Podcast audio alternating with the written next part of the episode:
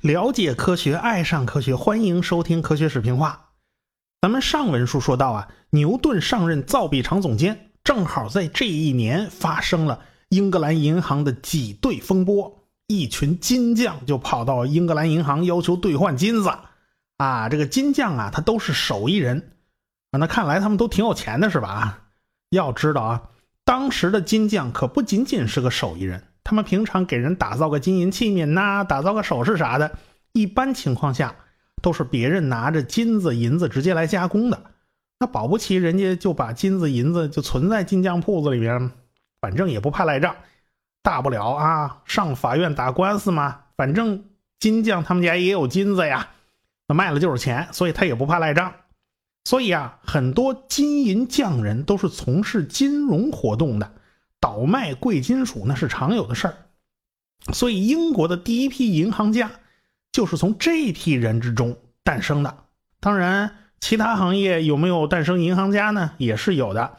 金银手艺人之外的人呢，从事借贷啊、金融啊这些东西呢，呃，都是外来户，都不是本地人。比如说荷兰人，哎，他们荷兰人就干银行啊这些东西。还有就是遭人鄙视的犹太人嘛，威尼斯商人，大家都知道了吧？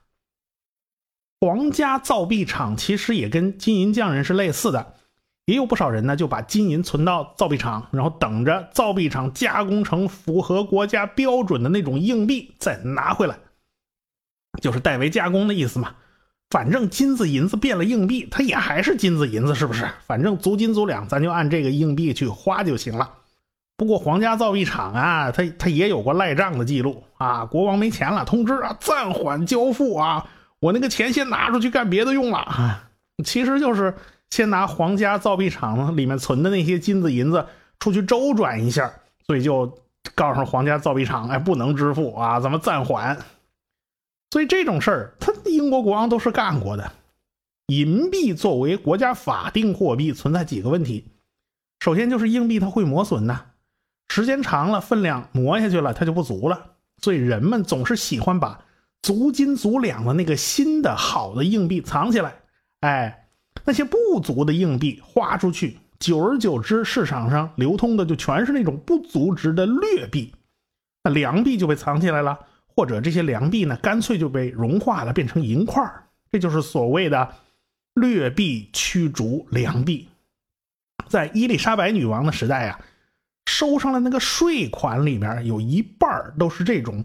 质量很差的硬币，其实这些硬币都是不足值的，所以女王陛下呀，连哭的心都有了。收上来的税款，这都要打好几折。既然市场上流通的都是不足值的银币，那么有人就开始动起歪脑筋了。一批剪刀手就应运而生了。这剪刀手是他们的外号，他们从硬币的边缘能剪下去或者磨下去一圈银。哎，大家都很难察觉，这手里的硬币啊，居然是小了一圈的。于是这帮人就把剪下来的那一圈银子呢，自己融化了，重新造硬币，那么造假币。尽管后来啊，出了很多的防范措施，防止他们把边儿剪下去，比如说在硬币周围做一圈锯齿。这个锯齿是干什么呢？就是为了防止他们剪边儿嘛。可是这帮子。嚣张的假币贩子居然手艺比皇家造币厂的还要好，做出来的硬币啊是真假难辨。不仅仅是外部有人造假，皇家造币厂的内贼也不少。皇家造币厂内部也有人在降低银币的品质，掺杂其他的金属，啊，比如掺个铅啊之类的，你也看不出来吗？最后，就连国王啊，他都憋不住啊！这个是金子是银子放在那儿，他他眼红。不过呢，现在有英格兰银行了，咱就不需要吃相那么难看了。那国王总是要面子的嘛。国家不断打仗，固然可以通过借贷来缓解燃眉之急，但是出来混总要还的。这个还不了钱，那怎么办呢？一六九五年，财政大臣提出要铸造新的硬币。据说呢，这成色就比以前那个硬币还要差，所以一时间谣言四起啊。所以转过年来，英格兰银行就出现挤兑风潮啊，人们开始大量囤积黄金，都不打算要手里的银子了。银子这东西不保值啊，所以一大帮人都跑到英格兰银行去兑金子。那财政大臣干了什么，捅出这么大娄子呢？哎，这个财政大臣叫威廉·朗兹，他发表了一篇经济论文，叫《银币改造论》。他的意见就是。索性咱就把银币做成不足值的啊？为什么做成不足值的呢？他就可以堂而皇之的用少量的白银铸造更多的货币，以清偿堆积如山的战争贷款和国家债务。这招显然对政府和国王是有利的，因此朗兹就被称为保皇派。和他针锋相对的就是洛克。上文书咱们说到的那位大哲学家，人家是保民派嘛。他觉得国家怎么能啊为所欲为呢？假如手里的硬币不是足斤足两的银子，那民众就更加没有信心了。国家怎么能与民争利呢？货币没有信誉，这还玩什么玩？这怎么行啊？那么刚上任的造币总监牛顿呢？他对金融他不是特别清楚，他一脸蒙圈的看着这二位吵来吵去的。他初来乍到啊，他也不是太懂。但是，他跟洛克是朋友，他坚定的站在洛克一边。那国家怎么能与民争利呢？对不对？这银币呀，说一英镑，它就是应该一英镑嘛，这就该足斤足两嘛。于是，王室迫于压力就同意了啊，按照足斤足两的铸造硬币，所以就保民派获得了胜利。那么，牛顿在造币总监的这个位置上就开始大显身手啊。先是在铸造硬币的技术上下功夫，研究防伪技术啊，在硬币的边缘加了更加复杂的花纹。哎，简单的那种锯齿啊，那是对付不了假币贩子的，所以得加更复杂的花纹，防止他们去剪边儿还要防止私采银矿啊，倪老先生自己开银矿那是不行的，坚决打击。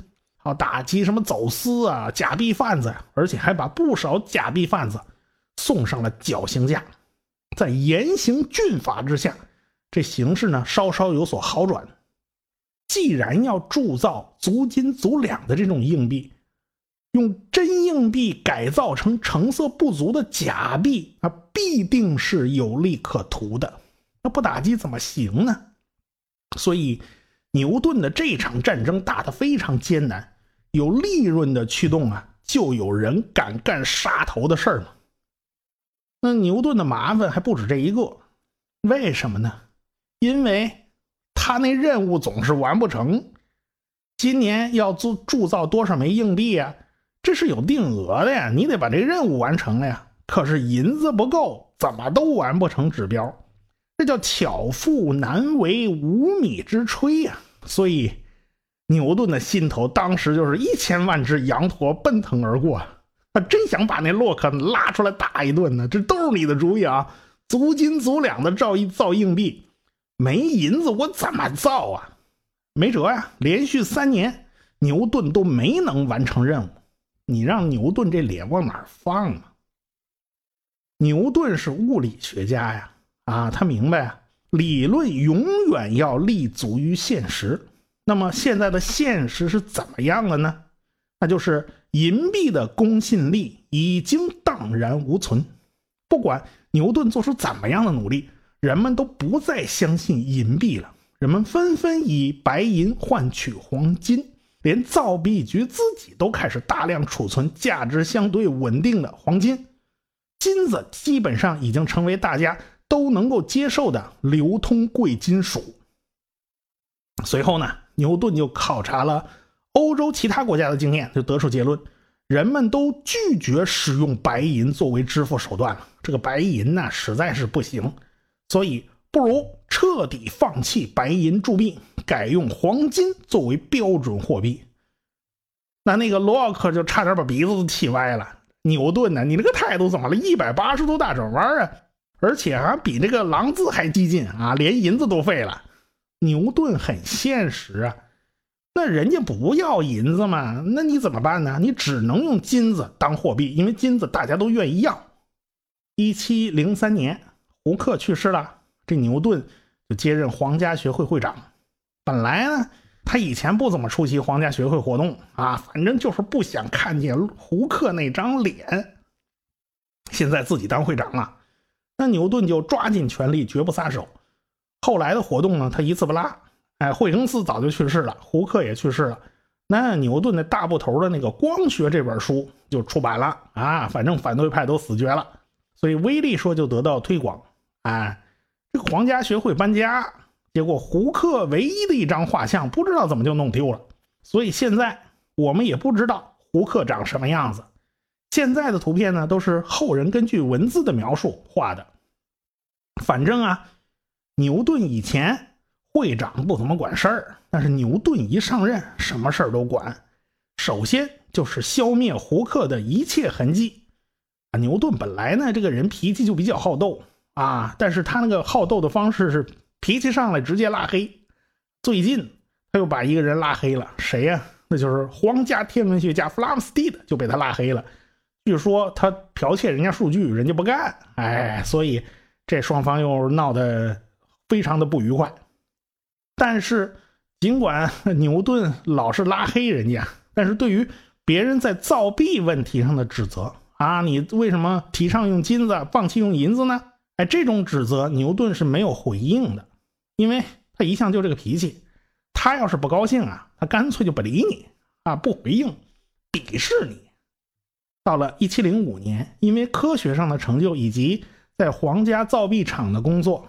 安妮女王当时在位的，就封牛顿为爵士啊，牛爵爷这个俗称就是这么来的啊。他那会儿有了贵族的头衔了，所以有了贵族的头衔以后呢，他的胆子就开始变大了。牛顿就递交了自己亲自撰写的调查报告，结合了东印度啊、中国还有日本的一例子啊，详细论证了这个白银呐，这是不行了。已经大势已去了，就沦为辅币了啊！这个黄金如何普遍流行啊？一定是要当主币的。从这儿起，金子逐渐就成了英国的标准货币。金子的价格呀，就定在了每盎司三英镑十七先令十便士这么个价格。这个呢，基本上就认为是金本位的开始。这是一七一七年的事了。牛顿已经是垂垂老矣，年过古稀了。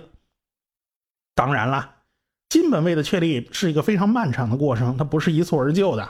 同时期呢，中国还是银本位，这个银本位后来就一直持续到民国年间才结束。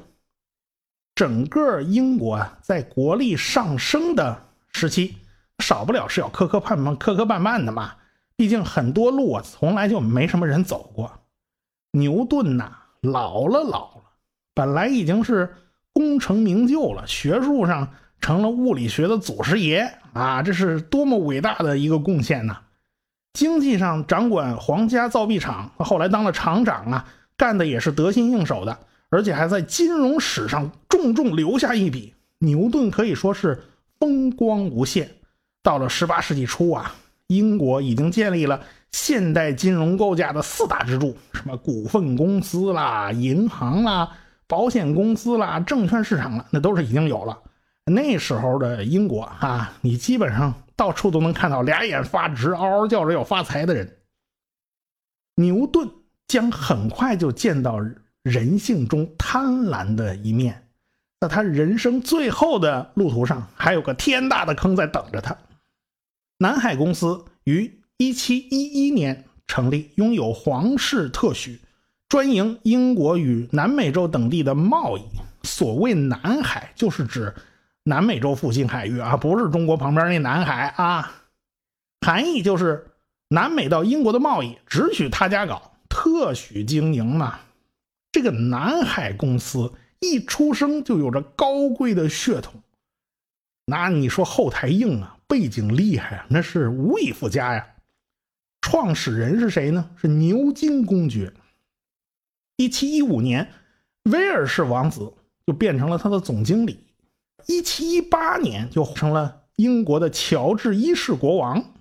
你说这级别可就没人能比了啊！而且几乎所有内阁成员都参与了南海股票的买卖。不少贵族在人为操纵这个股价上下波动的时候，得到了非常多的好处。好多国会议员就成了南海公司董事会成员。一直到一七二零年，他也没有从事任何实质性业务。说白了，这公司啊，除了炒，他什么也没干。到了一七二零年，只有一百二十八英镑的公司股票，到五月份飙升到了五百磅，六月份到了八百九十磅，七月份就飙到了一千磅。不光是他们家股票啊，其他只要是沾股份公司这边的股票，全都卖疯了。英国人从上到下全民狂热，见着股票就买。哎，这个南海公司啊，自己虽然吹牛，生怕别的公司吹的比他还厉害，他想一家独秀嘛，就是只许我吹，你们都不许吹啊，这样大家都会听我的。他向议会提出个请求，要求制定法律。防止其他公司吹嘘自己的业绩啊，他就打算在市场上一枝独秀嘛。啊，也不知道这个公司的领导人的脑子是不是被驴踢了。反正一七二零年七月，英国议会批准了一个法案，就是一七二零年皇家交易所及伦敦保险公司法，并且发布了一个公告，啊，禁止不实宣传以及制造股价泡沫。这个法案后来就被简称为“泡沫法案”。哎呀，这个金融史上第一次出现了“泡沫”这个词，老百姓啊醒过味儿来了啊！原来这个东西是不靠谱的。哎，然后大家纷纷就把手头的股票全抛了啊！覆巢之下焉有完卵呢？结果这南海公司也不行了，这股价一下被打回原形，狂跌不止啊！牛顿牛老爵爷本来呢赚了七千镑，及时撤离了。哎，到了下个礼拜一开盘，哎呀，看这个股票还在涨，他心里又痒痒，痒的不行啊！他又连本带利的加了好多钱，买了两万镑。结果股票一下跌，全赔进去了。所以啊，牛顿呐痛心疾首啊，留下一句名言呐。就是我能算准天体的运行，却无法预测人类的疯狂。这句话到今天听起来仍然是很有道理。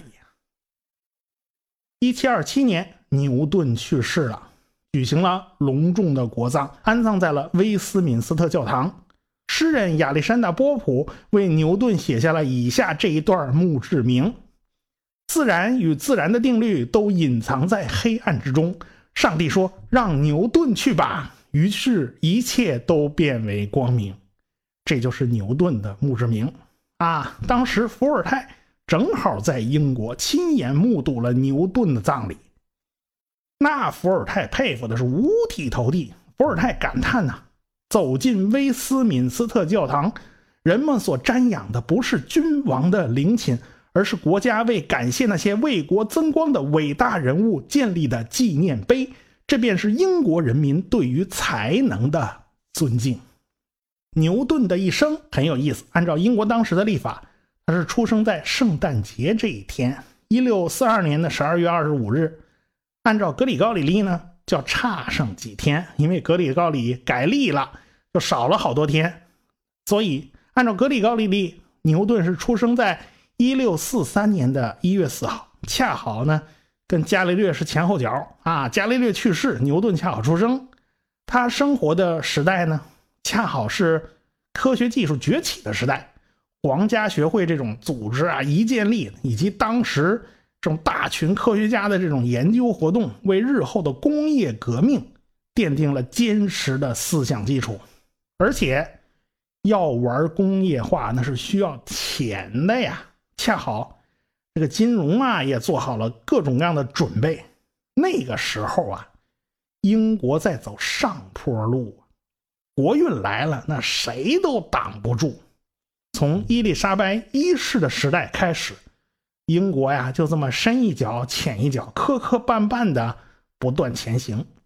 伦敦城越来越繁华，人口也越来越多，城市总是要消耗大量的物资的啊，你。食物你总少不了吧？你燃料总是需要的吧？你要做饭呐，你要取暖呐，全要靠燃料啊。而且每天城里要产生很多垃圾和污水呀，所以那时候的城市并不像今天的城市这么美好。燃料呢，很快就会出现短缺，因为人口太多了，这个木材价格就开始上涨。好多人呐，就一看哇呀，这东西涨了，就杀奔深山老林去砍木头烧炭，啊，这都是燃料嘛。这时候海军就急眼了，千万不能烧啊！你们把大树都烧了炭，那那我们海军拿什么去造军舰呢？你要知道，那那船可都是上好的木头啊。那海军不干呢，那伯明翰的铁匠他又蹦出来了啊！你皇家海军造军舰要用木头，那是不假呀。呃，你们难道就不用什么铁钉子、铁链子、铁锚之类的？这不都是铁的吗？那你们那炮都是铁的吧？你那那炮都是什么造的吗？我们大炼钢铁那是少不了木炭的，没这东西玩不转。你不让砍树，那木炭从哪来呀？是啊。这是个矛盾呢。况且伦敦城里取暖，它也需要燃料啊。那时候全是烧柴火、烧草啊，是吧？它也烧不了别的。商船船长他也蹦出来了。那海军要木头，我们也要木头。我们那船也是木头造的嘛。但是木头不能烧，那烧什么呢？从十七世纪开始，一种黑乎乎的东西就被大量开采出来了。这种东西对我国人民来讲。一点都不新鲜啊！这个东西就叫煤呀。但是英国早期一直就查找不到使用煤的记录，一直到很晚英国人才使用煤。直到十七世纪，这个东西很快就开始大规模的应用，而且应用量越来越大。因为英国的煤埋藏浅，品质好，容易挖，而且这个煤燃烧的热量比烧木头高很多呀。哎，大量使用煤炭当燃料。皆大欢喜，哎，这个海军和铁匠，这大家都满意了啊！我们不砍树了啊，我们留着大树啊，你们去造桅杆啊，你们去造船，不跟你们抢了，我们去烧煤，用煤代替木炭来大炼钢铁啊！其实还有不少技术难题要克克服呢，不仅仅是当做加热的燃料这么简单，越来越多的行业呢就加入进来了。就咱咱都别用木炭了，咱就全用煤代替木炭吧。哎，结果煤的用途就越来越广泛，在经济刺激之下，大家就开始到处挖坑啊，这个把地下的煤都挖出来，你只要挖出来就能赚钱。于是，整个英国就被挖了无数的坑啊。这种挖坑采煤的方法叫露天开采，但是很快。埋藏浅的这个煤啊，就都被挖光了。你要再挖深层的煤，就必须打个井，打到地下去，往更深的地方挖。煤炭需求量大嘛，谁挖的多，谁赚的多呀。但是碰上个麻烦事儿啊，这挖坑也没有那么简单呐。因为这个麻烦事儿，就导致英国早期的煤矿都没有办法挖得太深，挖个几十米就不行了。为了解决这个问题。一部机器横空出世，直接引爆了人类的历史进程。咱们下回再说。我是刘敬正，我是汪杰，我是吴英明，我是王木头，我是旭东，我是卓老板，我们是科学声音。